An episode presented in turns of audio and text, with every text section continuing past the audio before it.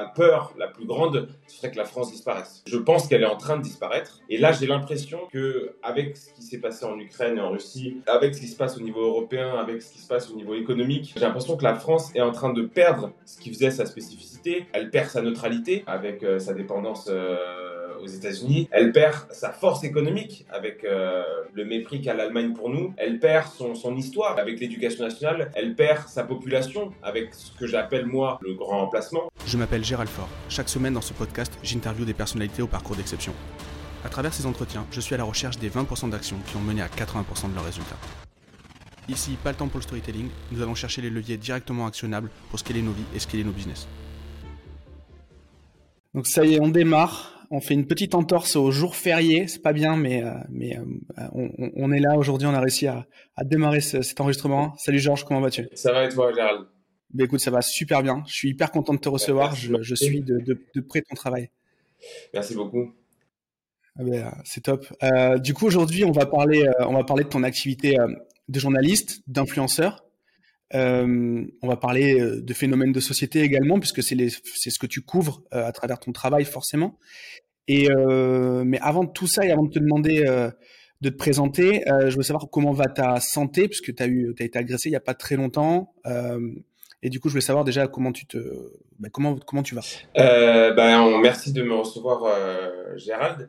Alors, Gérard ou Gérald? Gérald. Gérald. Gérald. Ok, Gérald.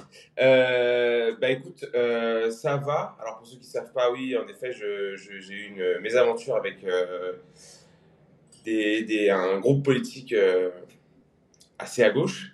Euh, je sors de 10 jours d'ITT que j'ai fait euh, sans travailler. Bon, j'ai sorti une ou deux vidéos, je crois, mais je suis vraiment resté un peu loin des écrans.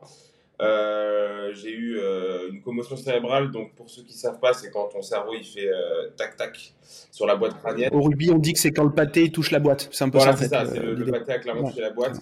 Euh, j'ai eu une côte fêlée, j'ai eu le nez cassé.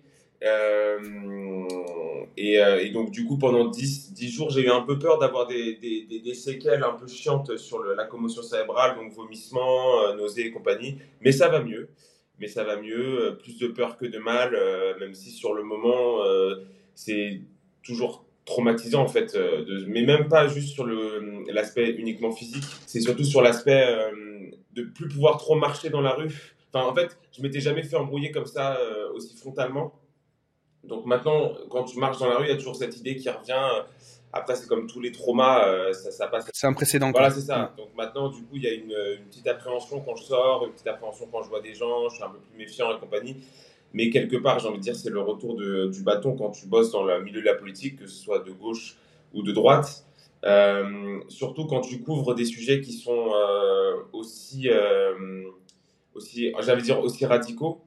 Pas dans la mesure où moi je suis quelqu'un de radical, mais dans la mesure où ce que je traite comme actualité, mm. c'est une actualité qui est euh, politiquement extrême. Tu vois ce que je veux dire? Donc, qui dit politiquement extrême dit des, euh, des émotions extrêmes, du coup des, des, violences extrêmes. Tu vois, on n'est pas centriste, on bosse pas à l'UDI, euh, on se fait pas bousculer dans la rue, on se fait tabasser, tu vois? Que ce soit à gauche ou à droite. Donc voilà, donc oui, donc euh, j'ai eu beaucoup de, de retours là-dessus. Mes proches ont eu assez peur, moi aussi. Enfin bref.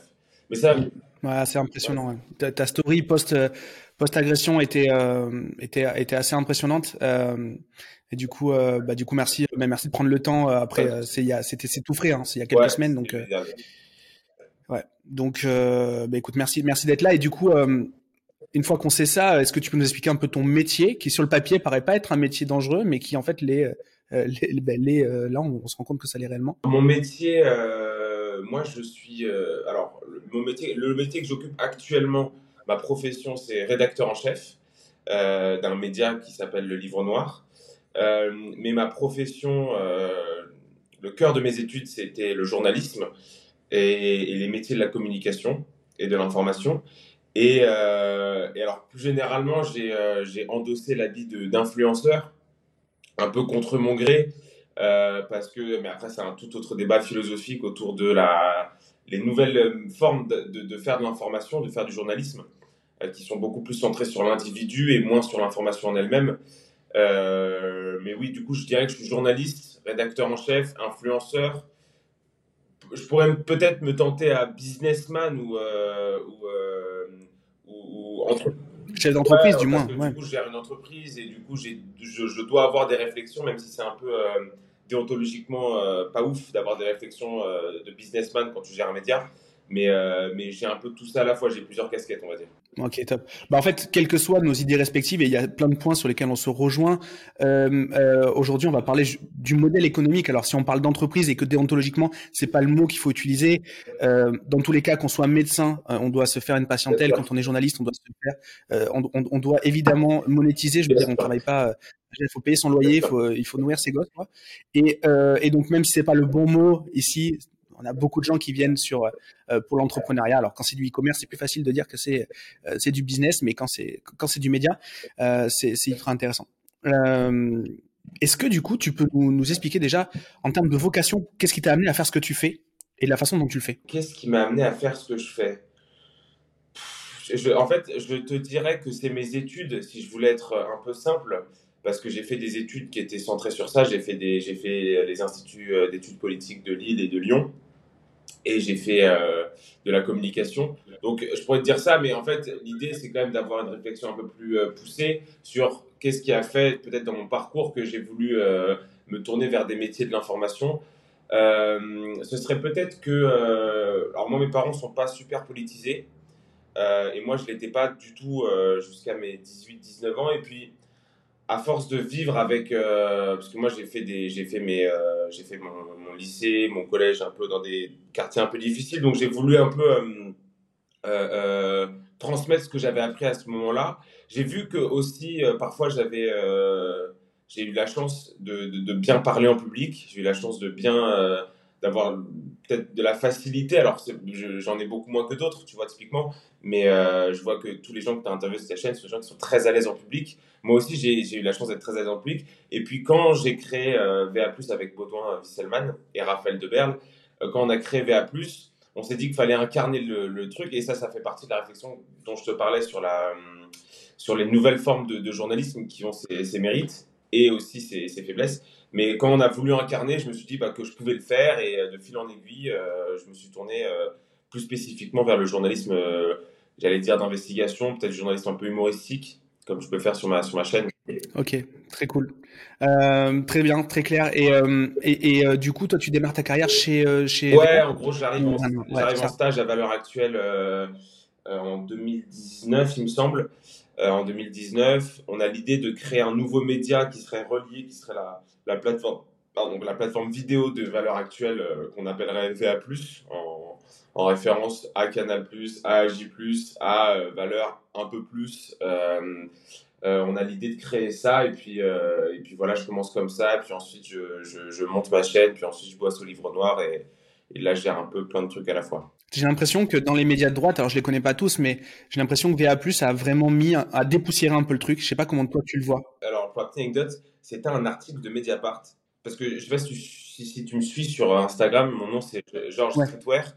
Et en fait, c'était un article de Mediapart qui était particulièrement euh, révélateur, puisque l'article, alors je ne sais plus qui l'a écrit, je, je, te retrouve le nom, euh, elle explique que, euh, que VA, donc comme tu le dis, a dépoussiéré la, droite, notamment grâce à son journaliste, moi, avec sa boucle d'oreille d'un côté un peu streetwear. Et ça m'a fait rire de me dire que, en fait, ce qu'on voulait, nous, à savoir dépoussiérer la droite, elle aussi euh, euh, l'avait remarqué. Et euh, elle, elle, elle, elle, aimait pas trop parce qu'elle aimait bien avoir des, des, journalistes de droite un peu col, col en V, mocassin à gland et, et tradi. Nous, on est allé dans un autre, dans un autre registre, même si peut-être que personnellement on était croyants. On est dans un autre registre justement pour pouvoir montrer à la, à la jeunesse de droite que bah il y a y a il y a des médias qui peuvent vous parler, il y a des médias qui sont pas honteux à regarder, il y a des médias qui sont qui présentent bien, qui présentent court, qui ont qui sont inspirés de Combini ou de Brut ou euh, ou que sais-je encore, mais qui voilà on, qui vivent dans notre époque quoi, qui sont pas euh, hors sol. Ok. Et c'est de là que vient le pseudo euh, sur Insta. Du coup, c'était une de mes questions que j'avais. Ouais, en fait, c'était une, c'était une, c'était un pied de nez, on va dire, à une critique en fait parce qu'elle voyait le côté streetwear comme critique. Elle disait en mode ouais alors lui il sait même pas s'habiller, il est un peu streetwear, tu vois. Et je me suis dit, putain, mais en fait, non, c'est super intéressant. C'est justement parce que je suis streetwear qu'elle m'aime pas. Tu j'aurais été Jean-Henri de Framboisine avec des, des, des, bacs partout et, un capital de, de, de, 2200 euros par jour. Elle aurait dit en mode, ok, ça va, il correspond un peu. Sauf que là, je correspondais pas tellement à ce qu'elle pouvait attendre d'un mec de droite. Est-ce que justement, le problème aujourd'hui des médias de droite, euh, c'est pas euh, bah justement de parler qu'à des mecs de droite. Et justement euh, tu vois un peu l'entre-soi euh, de la droite euh, de la droite patriote tu vois moi je trouve ça dommage tu vois parce que j'ai des potes qui sont influenceurs de droite et je trouve ça un peu dommage que c'est toujours un peu de la même c'est toujours un peu le bah, en fait ce problème là de l'entre-soi évidemment que tu le retrouves à droite. En fait tu le retrouves de manière générale dans tous les médias. C'est-à-dire que quand tu fais de la, moi j'ai fait de la communication et quand tu bosses un peu sur les algos, sur les réseaux sociaux, tu te rends compte que les algorithmes favorisent évidemment l'entre-soi, la bulle, euh, bubble filter, hein, comme dirait Elie Pariser. Donc, mm. donc en fait, tous les médias cherchent à sortir de cette bulle-là pour aller vers une autre, une autre audience, mais c'est très difficile. C'est très difficile parce que quand tu, quand tu bosses dans un média de droite, il y a une attente de la part de l'audience et euh, les audiences, elles n'aiment pas tellement être chamboulées. C'est-à-dire que si tu sors un sujet qui n'est pas tellement dans la ligne que tu as l'habitude de traiter, euh, tu vas juste faire moins de vues, tu vas être moins référencé euh, donc, par voie de conséquence, tu vas moins gagner d'argent, tu vas moins faire vivre ton business, tu vas moins pouvoir payer tes salariés et compagnie. C'est des jeux qui sont très compliqués à faire. C'est pour ça que c'est des choses qui n'ont pas du tout été, été théorisées, euh, la nouvelle forme de journalisme. Parce qu'on a, une, on a un journalisme qui est assez ancien parfois. L'idée de prendre six mois, tu fais une investigation, tu la sors en papier, mm. ça coûte cher, mais c'est de la bonne information. Nous, c'est pas du tout nos mêmes. On n'est pas dans cette logique-là. On a beaucoup moins d'argent. Euh, on a beaucoup moins de financement, du coup, il faut faire des vidéos assez vite, euh, traiter des sujets d'actualité, des sujets qui peuvent marcher. Enfin, tu vois, c'est. Euh, mais oui, effectivement, on a, on a du mal à sortir de, de notre bulle. Et en fait, même plus généralement, on parle des médias, mais même les hommes politiques ont eu des problèmes. Je sais que la critique qu'on a pu faire à Eric Zemmour, avec qui j'avais que, que, je, enfin, que je connais bien et que je connais bien tout son entourage, la critique qu'on a pu lui faire, c'est justement d'être resté dans cette, euh, dans cette bulle un peu parisienne, euh, avec des concepts très parisiens qui ne parlaient pas forcément à tous les Français, même si il a, il a voulu en sortir, il a voulu faire autre chose, mais c'est très compliqué en fait d'aller de, chercher une, une, audience. En fait, c'est comme un marketing. Hein. Aller se positionner sur une autre audience, c'est toujours très très compliqué. C'est très vrai. C'est une prise de risque qui, qui peut surpayé ou pas. Euh, c'est clair, euh, c'est clair, c'est clair. Et du coup, pour les euh, pour les simples spectateurs dont je fais partie, c'est quoi aujourd'hui le l'actualité, le, le, quotidien d'un d'un sans jeu de mots bien sûr, d'un média de droite? Qu'est-ce qu'on voilà, ça ressemble à quoi en fait d'être de l'autre côté de la caméra? En fait, il y a plein de métiers, surtout quand tu es rédacteur en chef, tu as plein de, de, de, de de professions qui, qui, habitent en toi. C'est-à-dire que tu as, celle d'identifier de, l'information euh, que tu vas traiter, euh, de convertir cette information-là dans un concept ou dans une vidéo qui pourrait marcher, euh, puisque l'idée c'est quand même de faire des vues et de, de marcher. tu dois hiérarchiser les différentes informations que tu as. Tu as aussi un job qui est de manager des équipes. Tu manages des monteurs, tu manages des gens qui sont sur le terrain, tu leur dis, ils te font des retours en disant, bah là, écoute, j'ai potentiellement un sujet qui est intéressant. Euh, qu'est-ce que tu veux que j'en fasse? Toi, tu dois très vite penser à un rendu possible. Euh, tu dois parler à des, parfois à ceux qui mettent de l'argent euh, dans, le, dans le média en leur disant bah, écoutez, si vous mettez tant d'argent, bah, vous aurez ce genre de résultat. En fait, tu as, plein de, de, de, conceptions différentes qui, qui habitent un, un, rédacteur en chef. Et justement, au niveau, tu parlais d'argent, au niveau du, du modèle économique, comment ça se finance un média, alors qu'il soit de manière générale, sans, on, fera après le distinguo entre un média de gauche et un média de droite, savoir s'il y a des différences, s'il y a des accès qui sont différents à certaines choses, mais de manière générale, comment on finance? Parce que sur Insta, moi je paye pas quand je regarde tes stories, pourtant c'est du mmh. travail. Et euh, ok, tu vas acheter un, une revue spécialisée, que ce soit euh, que ça soit le, Monde ou autre chose, ou le machin, ou, la Furia, ou voilà un bouquin ou un, ou un journal, mais il paraît que ça c'est pas rentable. Donc du coup, comment ça se finance? Bah, En fait, tu as plusieurs modèles euh, différents. Je sais que notre modèle à nous, il est particulier puisqu'on s'autofinance, c'est-à-dire que c'est les abonnements payants qui vont financer la, la, main-d'œuvre du, livre noir. Euh, tu as des modèles où ils reçoivent des investissements de, de, de, grands groupes.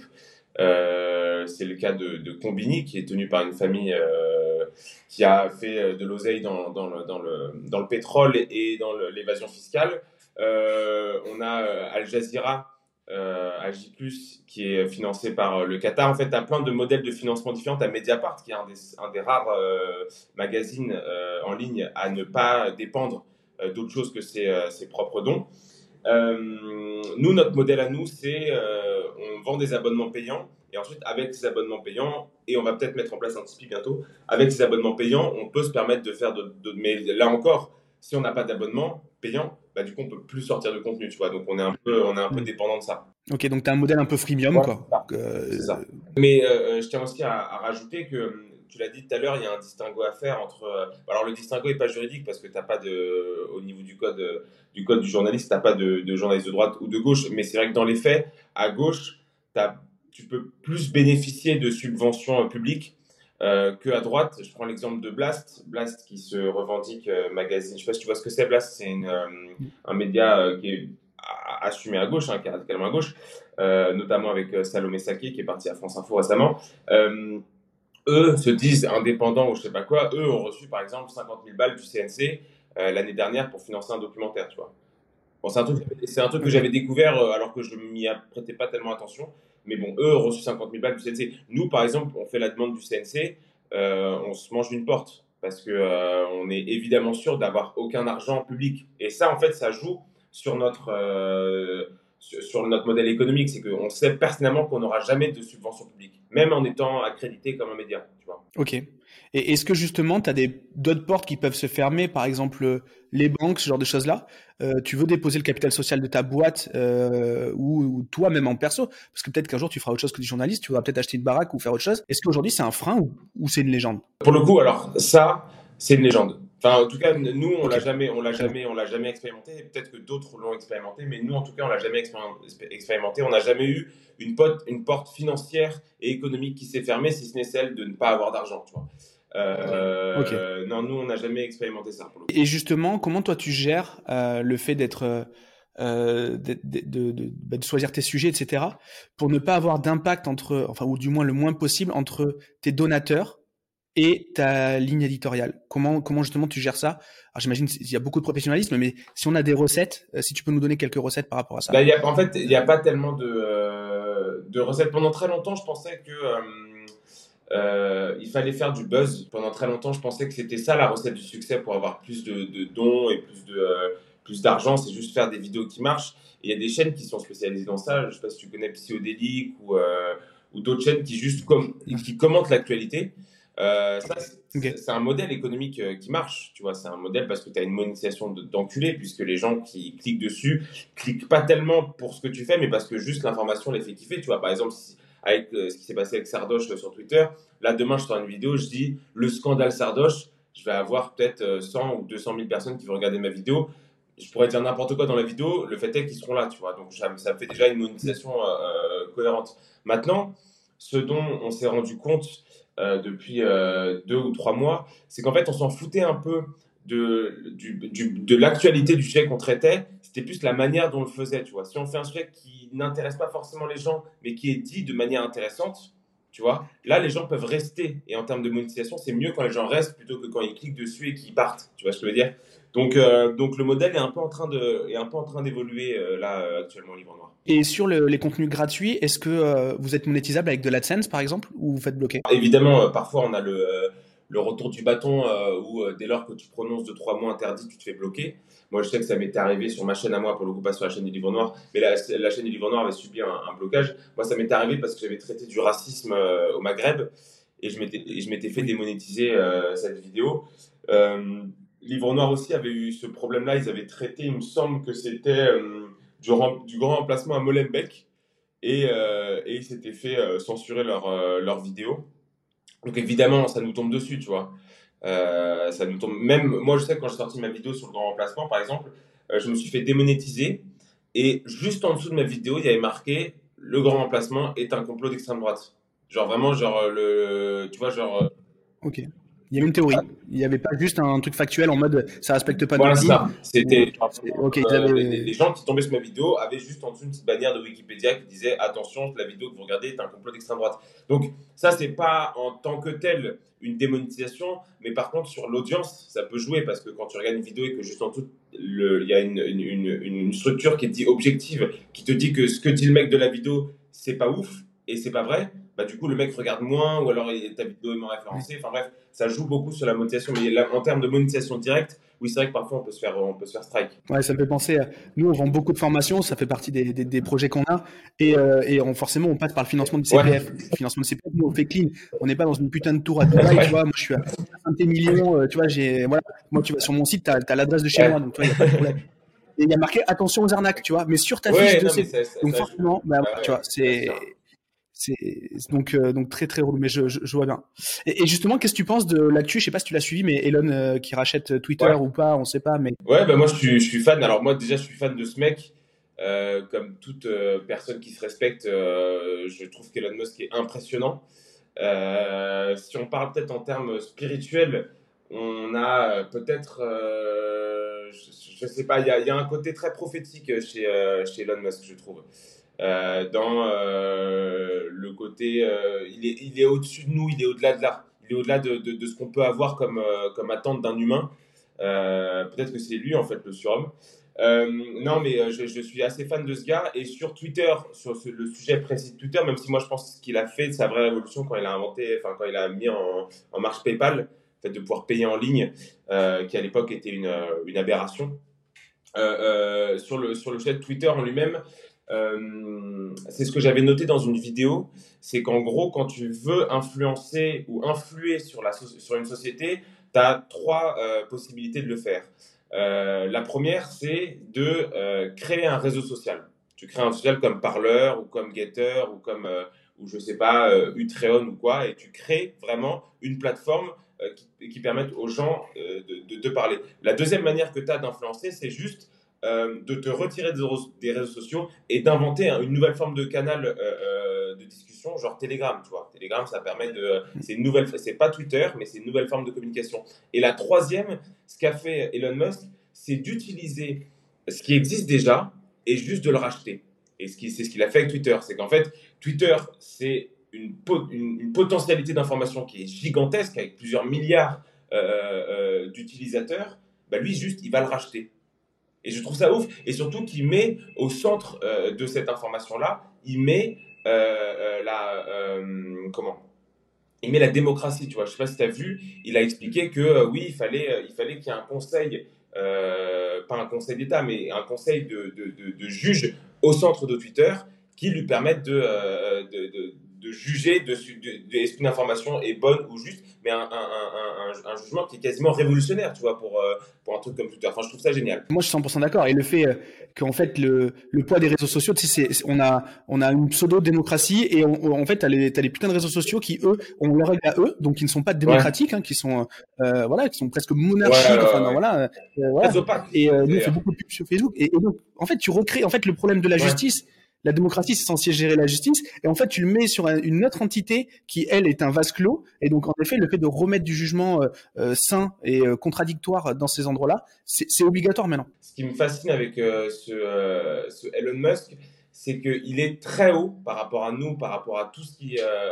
et pourtant, ces problématiques sont les nôtres, en fait. Ces problématiques, c'est de dire, bah, en fait, il faut que tout le monde puisse s'exprimer, ah, je trouve que boycotter le président des, États-Unis, c'est pas ouf, comme, comme ce qu'on peut ressentir nous, mais à notre échelle, tu vois. Euh, bah lui, juste, il, transmet des attentes qu'on a, il le transmet vers le très haut, quoi, vers, le, vers les sphères de, direction de, des réseaux sociaux. Je trouve ça juste génial. Du coup, par rapport à la relation que tu as avec tes, bah, les gens qui te suivent, tes, tes, tes lecteurs, est-ce que tu, tu sens un, un regain d'intérêt ou non d'ailleurs? euh, de la part du, public pour la politique. Est-ce que la, que société se droitise ou pas? Euh, Je sais pas, je répète un peu tous les trucs que j'entends et je demande à un expert en fait de débunker un peu tout ça. Donc du coup, qu'est-ce que que tu en penses de tout ça? C'est une question que j'avais posée à Valran euh, au moment des élections également, qui avec l'application Elise avait réussi à faire un truc que, moi je trouvais très cool. Qu'est-ce que tu en penses, toi? Comment tu ressens ça? En fait, déjà, la politisation des Français, alors je ne veux pas parler pour les gens en général, mais de ce que j'ai étudié de la politisation des Français, elle marche par phase. Donc, tu as des phases de politisation, donc tu as les, campagnes présidentielles, les, euh, ce qu'on appelle l'effet drapeau, donc à chaque grand drame national, tu as une surpolitisation des, des, Français, donc c'est le cas pendant les, attentats, c'est le cas pendant la guerre en Ukraine, où, euh, Emmanuel Macron a revêti le, le, costume du chef militaire, comme ce qu'avait fait euh, Hollande au Mali ou, ou Sarkozy en Libye. Donc tu as des phases de politisation avec l'affaire Lola aussi, on a pu voir une, une, surpolitisation des réseaux sociaux où chacun donne son avis sur les, euh, sur les, sur les, sur les, sur les, les, symboles ou les faits divers. Hein, ça dépend de où on se place sur l'échiquier politique. Euh, ça, c'est le premier élément. Maintenant, euh, est-ce que les Français sont de droite? Je pense que les Français sont conservateurs. parce que ça dépend ce ce que tu mets derrière la droite. Tu vois, est-ce que les Français sont sont, euh, je sais pas, sont traditionnels, catholiques ou je ne sais pas. Ça, je pourrais pas te le dire. En revanche, ce qui est sûr, c'est que les Français sont euh, conservateurs, que les Français sont, euh, ont une, une, appétence pour la sécurité, euh, ont, une, soif de, justice qui marche, et ça, c'est des valeurs qu'on pourrait retrouver à droite. Donc oui, de facto, les Français. Et après, quand tu regardes les sondages, donc sur le voile, sur euh, l'islam, sur l'immigration, sur des sur des prérogatives qu'on pourrait penser à droite, mais en fait qui ne le sont pas. Hein. Je reviendrai là-dessus après. C'est qu'à mon avis, on a une mauvaise définition de ce qui est de droite et ce qui est de gauche. Mais bref. Euh, intéressant. Mais euh, sur ces sujets-là qu'on prend comme des sujets de droite, oui, les Français sont de droite. Maintenant, est-ce qu'on n'a pas une mauvaise définition? Parce que nous, on a, nous, on a une, une, définition qui consiste à dire que lorsque tu es pour la sécurité, tu es de droite euh, ben non, en fait, parce que les, gens de gauche ne sont pas contre la sécurité, tu vois. Euh, lorsque tu es contre l'islam, tu es de droite. Non, parce que les gens de gauche ne sont pas forcément tous pour l'islam. Donc on a un peu une, une, une, lecture qui est binaire et qui est erronée de la, de la politisation des gens. Mais je pense que si jamais on se met d'accord sur le fait qu'être de droite, c'est être conservateur, être pour la sécurité, être pour une relative indépendance de notre pays, oui, les Français sont de droite. Après, il y a tellement euh, de contrepoids à ça. C'est-à-dire que d'un côté, on a la population française qui a majoritairement parlant, euh, qui a des, euh, des velléités de droite, donc sécuritaire, anti-immigration, anti-islam. Mais la traduction politique est très compliquée parce qu'il y a un tel poids médiatique d'une bien-pensance, entre guillemets, que ce soit sur, sur les médias du service public ou même chez euh, les, les, les, les, instituts d'études politiques où sont faits les élites, hein, c'est leur vocation première, donc les, IEP de Lille, de Lyon, de Paris, de, de Reims, euh, euh l'ENA, les écoles de la magistrature et compagnie, ça, ces instituts-là sont assez peu en termes de, de, nombre, par contre leur poids est gigantesque, hein, c'est une forme de loi de Pareto à l'envers, où 20% euh, de, ces élites-là vont faire la politique de 65 millions de Français, tu vois. Donc, c'est sûr qu'il y, y a une. Et puis, même dans la, dans la, dans la traduction électorale, on s'en rend pas compte parce qu'on se dit, bah non, les Français sont pas forcément super à droite. Regarde, Marine Le Pen, elle fait 42%. Euh, oui, mais s'il n'y avait pas cette diabolisation, je, me rappelle d'un article du Nouvel Obs qui disait, genre deux jours avant le second tour de l'élection présidentielle, si Marine Le Pen est élue, les pauvres vont mourir. Tu vois, on en est là. C'est-à-dire qu'il y a une telle, il y a une, il y a une telle, alors on peut penser ce qu'on veut de Marine Le Pen, hein, mais force est de constater qu'elle n'a pas eu un traitement objectif. C'est ce que je veux dire. Mais donc oui, je pense que sincèrement, euh, les Français sont, je dirais pas de droite, euh, parce que la droite c'est quand même, c'est, la culture de l'élite, c'est la culture de, euh, c'est la culture élitiste. Alors qu'on sait que les Français ont un peu du mal avec les, les élites, on sait que les Français ont un peu du mal même de manière générale avec les gens qui gagnent de l'argent je ne sais pas si toi, en tant qu'entrepreneur, tu peux le, tu peux le remarquer, c'est que dès lors qu'on commence à gagner beaucoup d'argent, on commence à être louche aux yeux des Français. Tu vois, moi, ce n'est pas, moi, pas mon cas. Moi, je ne gagne pas énormément d'argent, mais je sais que beaucoup de gens que je connaisse qui gagnent beaucoup d'argent ont du mal à afficher leur argent, ce qui n'est pas le cas aux States, par exemple, ou ce qui n'est pas le cas euh, dans, dans, certains pays d'Asie. Euh, quand on commence à gagner beaucoup d'argent, euh, les Français commencent à mal regarder. Ils se disent c'est louche, il a forcément enculé quelqu'un. Tu vois. Ce qui est dommage, c'est qu'en fait, si c'était juste une question de regard, tu pourrais dire, bah, tu sais, le truc de base, tu t'en fous, tu sais, le, le discours un peu, un peu facile, tu t'en fous, tu machin, tu truc. Mais le problème, c'est que ça a un impact même sur les prises de décision personnelles et pour le business. Donc, en fait, ça a un impact autre que juste, euh, je Bien sûr, ouais. C'est vraiment, bah, ça fiche des gens, et il y en a d'autres que ça va surmotiver à être des gros cons, à justement être que justement dans le matériel et, et à oublier le truc. Alors moi, je pense que c'est une phase de l'âge. D'ailleurs, j'ai eu le malheur une fois de dire que si tu as envie de faire le con et de cramer tes premiers euh, X milliers d'euros quand tu montes ta boîte pour acheter une voiture de, de kéké, fais-le, putain, c'est une, c'est, le, t'as besoin d'y passer, fais-le. Et tout le monde m'a dit non, mais t'incites les gens. Je dis non, c'est qu'en fait, s'il le fait pas, il aura cette frustration toute sa vie, et du coup, ça sera un, un, un, con en devenir toute sa vie. Alors, voilà, j'avais fait un putain de bad buzz là-dessus.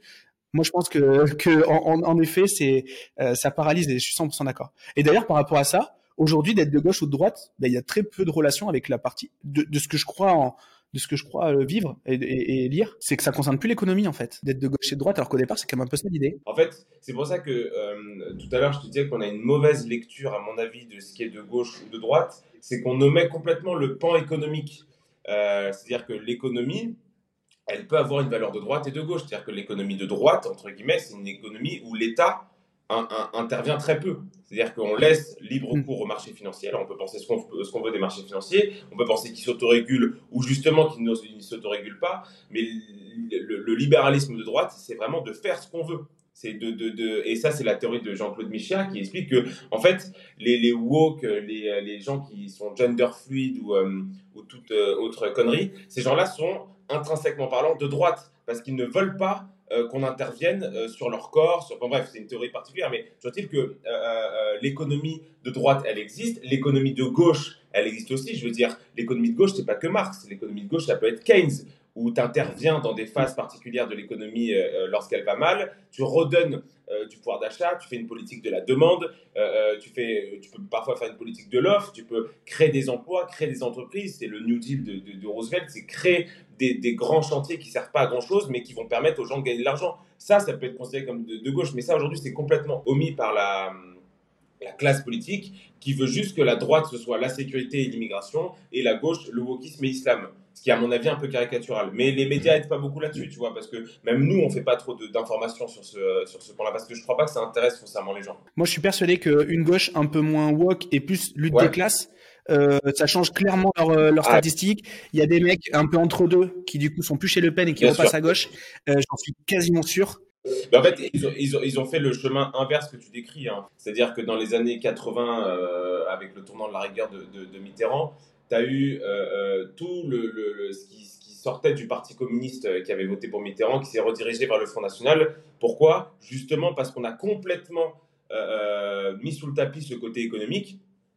Euh, en disant bah, en fait finalement la gauche c'est plus la lutte des classes mais ça va être la lutte des minorités. Donc on, on parle euh, de, la conversion de lutte des classes en lutte des races même si le terme n'est pas forcément très bien euh, très bien choisi. Mais donc du coup ce pan là ces gens là qui avaient quand même une, une, une, compréhension économique de leur clivage politique sont allés naturellement vers quelqu'un qui défendait leurs idées. Et typiquement le programme de Marine Le Pen est un programme je ne vais pas dire de gauche économique, ce serait un peu abusé, parce qu'elle n'est pas forcément pour la surtaxation des riches, elle n'est pas pour euh, euh, redonner un pouvoir d'achat euh, outre mesure aux Français, mais il y a quand même ce, côté-là, redistribution, service public, tu vois, ce qui sont des, quand même des, valeurs de gauche. Là-dessus, moi j'ai une, une, question, toi qui, qui du coup, alors forcément tu as un biais, tu as un biais parce que déjà tu as tes idées, et puis en plus parce que tu couvres les, les sujets que tu couvres, ça c'est clair, on le sait. Mais du coup, c'est quoi ta plus grosse préoccupation sociétale aujourd'hui? Ma plus grosse préoccupation sociétale bah, En fait, euh, moi je, je, fais une brève petite biographie pour que tu vois un peu euh, pourquoi je dis ça.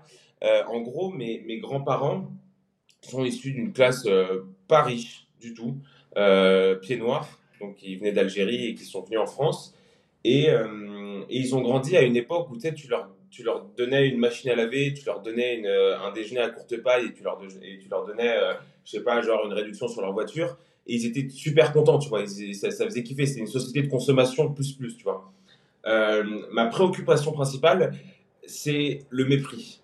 Parce que mes, grands-parents et même mes, mes, mes, mes parents ont vécu une forme de mépris de l'État et des élites euh, qui a donné lieu à, aux Gilets jaunes récemment, mais qui a donné lieu même au poujadisme plus, euh, plus anciennement, qui a donné lieu à, à, des révoltes contre des traités européens, qui a donné lieu vraiment euh, au cœur de ce, qui, de, ce qui fait la France, le mépris des paysans, le mépris des agriculteurs, le mépris de ceux qui bossent, le mépris de ceux qui se lèvent tôt le matin. Moi, je retrouve ça aujourd'hui parce que je commence tout un peu, tu vois, je commence un peu à, côtoyer les sphères un peu hautes euh, de, de l'État, que ce soit via le livre noir, mais même via mes activités personnelles. Je commence à côtoyer ça et je retrouve parfois un peu ce mépris-là. Alors, c'est pas un mépris qui est caricatural, genre, oh, les beaufs, cassez-vous, euh, vous puez, mais c'est un truc un peu plus, euh, plus subtil en mode, oh, on va quand même pas leur donner le, autant de pouvoir, oh, on va on va quand même mettre des garde-fous pour éviter que les Français aient trop de pouvoir, alors que c'est quand même la base de la démocratie. J'en trouve un peu ce mépris. Et bien sûr, dans les, euh, dans les prérogatives qui sont les miennes, euh, ma, ma, ma, peur la plus grande, ce serait que la France disparaisse. Je pense qu'elle est en train de disparaître. Tout dépend de la définition. Si tu si en as une définition géographique, la France disparaîtra jamais. Moi, j'en ai plus une définition euh, quasiment identitaire. dans la mesure où, où je parle d'une culture française, d'une histoire française, d'une spécificité française, de comment la France s'est positionnée dans le monde. Et là, j'ai l'impression avec ce qui s'est passé en Ukraine et en Russie, euh, avec ce qui se passe au niveau européen, avec ce qui se passe au niveau économique, euh, j'ai l'impression que la France est en train de perdre ce qui faisait sa spécificité.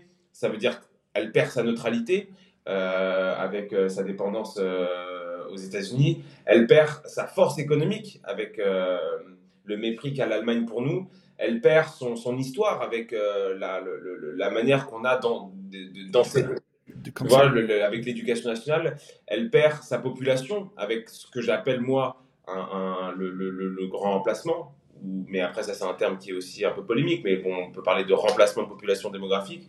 Euh, j'ai l'impression qu'elle perd un peu. Clair, oui, comme tu dis, par rapport à ce mot, c'est un mot qu'on entend beaucoup. Grand remplacement, créolisation, euh, same same. Quoi. Euh, c'est c'est juste qu'il le dit, qui dit, enfin voilà. Donc disons créolisation ou disons voilà, on s'en fout, mais euh, un changement. Voilà. C'est très intéressant comme débat parce qu'il y a deux choses. La première, c'est qu'il y a une réalité qui est statistique. La réalité qui est statistique, c'est que les Français de souche, les blancs, euh, se font progressivement euh, remplacés par euh, des, populations extra-européennes. Ça, on en fait le constat, nous, à l'échelle individuelle, mais on en fait aussi un constat qui est statistique lorsqu'on regarde les naissances, lorsqu'on regarde les noms donnés aux naissances, parce qu'il n'y a pas de statistique ethnique. Mais bon, ça, c'est un constat qui est intangible. On ne peut pas le nier. Maintenant, il y a un autre concept qui, est le grand, qui porte le même nom, qui s'appelle le grand remplacement, et qui vient de Renaud Camus, qui est l'idée que ce remplacement de population, il est voulu. Mais ça, c'est une théorie.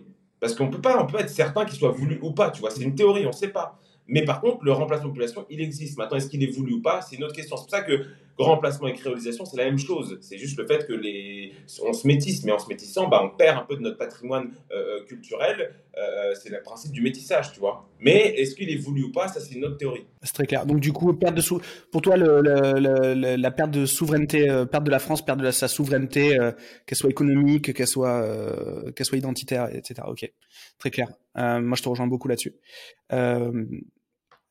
Est-ce que du coup, maintenant, tu peux nous parler un petit peu du livre noir, de ce que vous y faites? Euh, Je trouve que c'est un truc qui a été hyper bien réalisé dès le départ. Euh, je sais pas, ça a de la gueule. Tu vois, moi, quand j'ai vu sortir le, le média, tu sais, le, le, bah, tu connais forcément, quel que soit en fait le fond, la forme, ils ont une forme qui est nickel. C'est propre, c'est bien fait, c'est voilà. Et ben, livre noir, je trouvais que c'était un peu le pendant de ça. C'est intéressant que tu en parles parce que, euh, bon, après, le, je sais pas si tu sais, mais le, le média, le, le, nom, le média, euh, qui, a, qui, a, qui s'est splitté pour devenir euh, Blast à un moment donné avec Denis Robert.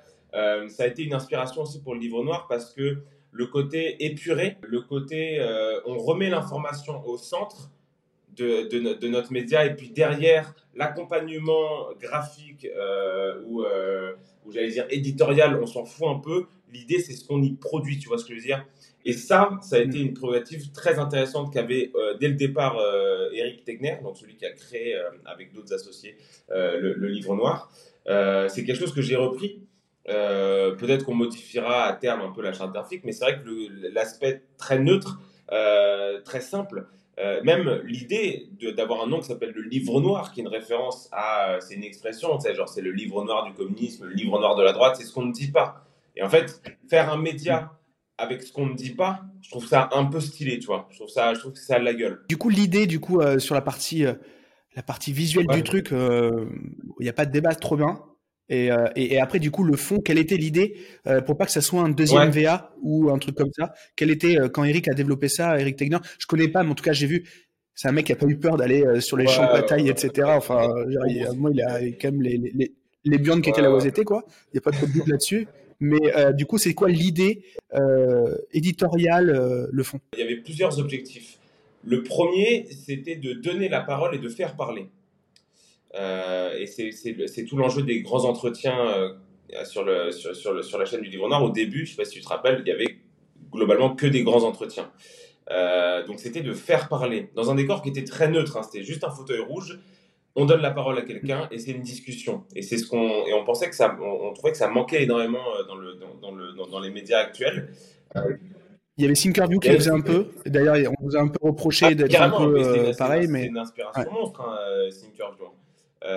c'est une, une, inspiration, mais à mon avis, il n'avait pas toute la latitude pour, euh, pour interviewer des gens que nous on avait. Tu vois, nous on pouvait faire Zemmour sur deux heures, deux heures et demie, euh, que lui il le faisait sur une heure et encore il était très agressif avec lui.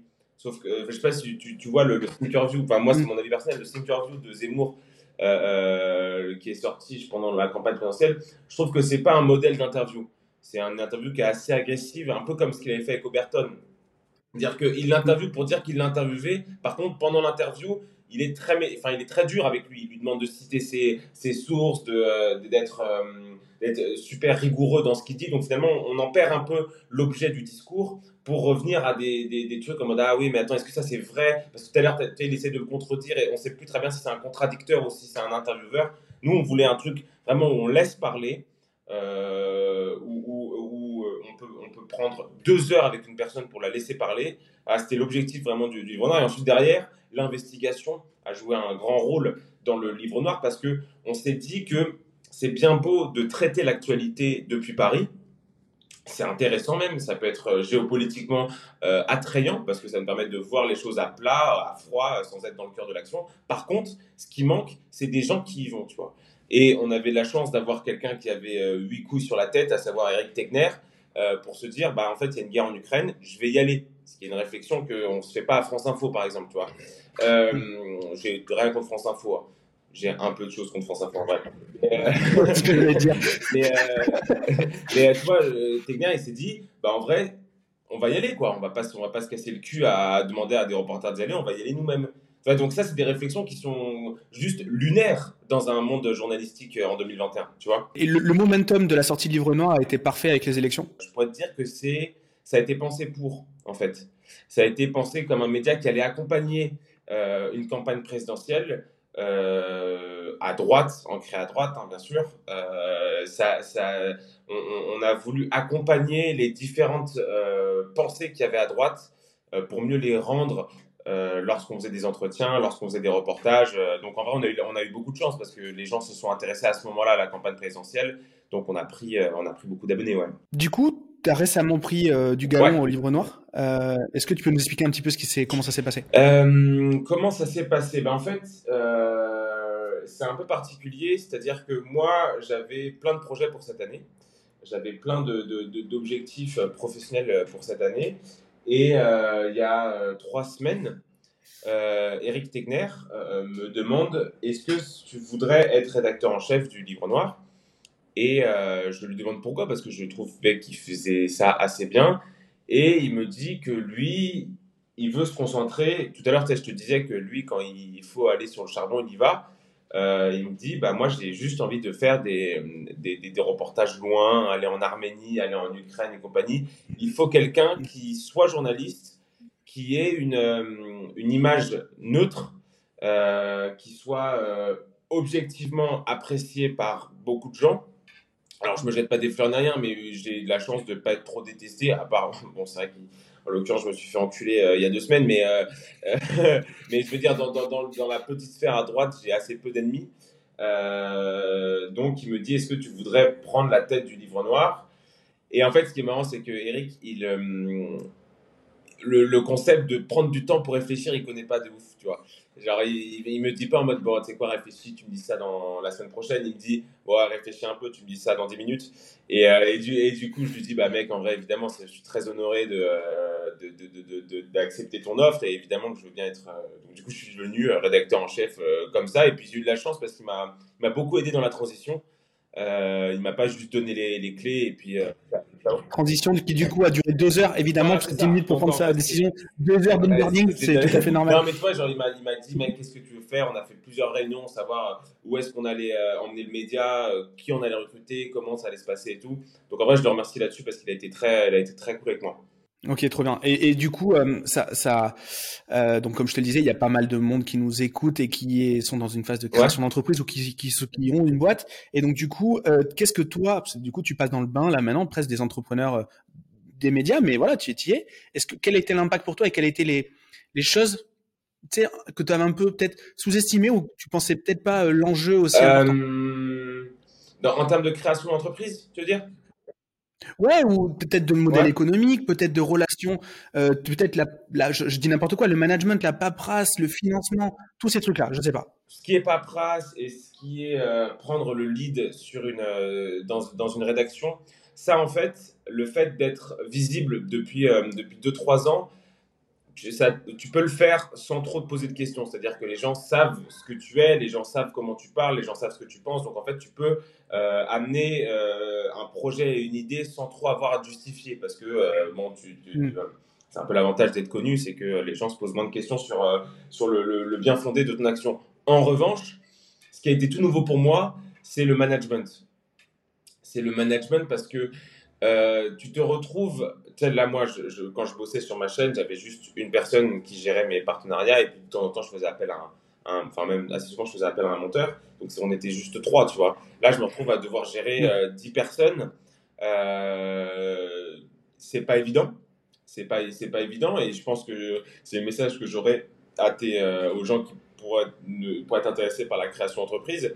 C'est que vous serez à, à terme amené à diriger des gens euh, prendre en compte l'avis de chacun avant de prendre une décision, c'est primordial. Parce que sur le moment, ils vous diront pas euh, ton idée elle pue la merde, mais ils ne feront pas en, en, en, ils, ils, ils, ne, ils, ne, seront pas convaincus par, la, par leur propre action, tu vois. Et t'as pas de résistance à court terme, mais tu sais que ça va avoir un impact long terme parce que tu bouffes un putain de capital voilà, sympathie ça. en fait, ou un putain de capital confiance. Ça peut, ça peut en effet. Non être, mais c'est euh... primordial, ouais. c'est primordial. Donc la première chose que j'ai faite quand je suis arrivé au Livre Noir, c'est que euh, j'ai fait une réunion avec tout le monde et je leur ai dit bon bah maintenant les gars on discute juste on dit ce qui va on dit ce qui va pas quelles sont vos idées et compagnie. Donc en fait le fait d'avoir une idée claire sur ce que veut chacun sans pour autant leur dire bon bah t'as raison on va faire exactement ce que tu veux mais juste en prendre en compte quand tu prends une décision les prendre en compte quand tu prends une décision c'est primordial. C'est primordial et c'est ce que j'ai appris euh, là le, les deux dernières semaines que je suis au livre noir c'est ça en fait, c'est juste écouter les gens, ok c'est intéressant ce que tu dis, on va creuser le truc, ok il faudrait peut-être faire un peu comme ce qu'il avait voulu lui pour pas trop le malmener et tout, enfin bref, il y a vraiment cette idée-là de, de, prendre euh, l'avis de chacun en considération. Et, et, justement, Eric, il te laisse quel, euh, quel volant de, quel, de quel braquet Quelle, quelle latitude Ouais, quelle latitude, quelle liberté ouais. euh, bon, évidemment, on a, des, on a des contraintes qui sont économiques, euh, parce qu'il faut qu'on rapporte un peu d'argent quand même. Euh, mais sinon, j'ai toute l'attitude possible en termes d'identité visuelle, en termes de, de ligne éditoriale. Euh. Après, justement, c'est pour ça qu'il m'a nommé aussi, c'est qu'il sait que je suis pas. Euh, tu vois, Évidemment. Il, sait que j'ai mes oui. idées et que je les trahirais pour rien au monde. Euh, peut-être pour 2-3 millions, mais je, en, en l'occurrence, il sait que je suis à droite et il sait que je vais jamais commencer à faire. Et il sait que je sais ce qui marche, tu vois. Donc euh, c'est un choix qui était réfléchi de sa part aussi. Donc il me laisse toutes les latitudes possibles justement parce qu'il il se fait confiance dans sa décision de me choisir. Très clair. Bah écoute, c'est top. Euh, Qu'est-ce qu'on peut te souhaiter pour la suite et pour le livre noir? Euh, Moi, personnellement parlant, je croise des doigts parce que pour l'instant, depuis 4 ans, tout me sourit. J'ai beaucoup de chance. Donc on peut me souhaiter que ça dure. Et, et pour le livre noir, que ça devienne une des références dans euh, l'investigation, que ce soit de droite ou de gauche. Voilà. Bon, Là-dessus, j'ai pas trop de doute. Je suis sûr que ça va. Après, euh, bon, j'ai un biais, mais je, je, je m'inquiète pas trop en tout cas. C'est cool. Euh, où est-ce qu'on peut te suivre du coup maintenant? Bah, Évidemment sur la chaîne YouTube du Livre Noir, sur, la, sur ma chaîne YouTube à moi, dans lequel, sur laquelle je vais recommencer à poster un peu des vidéos. Donc, ça s'appelle Georges, juste Georges. Euh, et sur Instagram, georges.streetwear. Très bien. Bah écoute, euh, c'était un énorme plaisir de te recevoir. Je suis trop content. Euh, première fois en plus que je reçois quelqu'un avec qui je fais pas le col de préparation. Donc je dis, je parle toujours de mes cols de préparation. Ça saoule tout le monde. Je dis pendant le col de préparation, on s'est dit machin. Là nous on sait pas du tout. On a, j'ai discuté avec un de tes collaborateurs qui était très cool. Adrien, je salue d'ailleurs. Et, et, et, voilà. Et du coup c'était un énorme, un, un, énorme plaisir de te recevoir. Merci beaucoup. Euh, on a aussi à parler de politique, mais pas que. On a quand même parlé de ton. Ouais, c'est cool. Ouais, sage. Cool. Bon, bah écoute, euh, je te souhaite une bonne journée, une bonne continuation, plein de succès. Bonne journée à tout le monde. Et puis, euh, puis je vous dis à bientôt. ciao. ciao. ciao, ciao.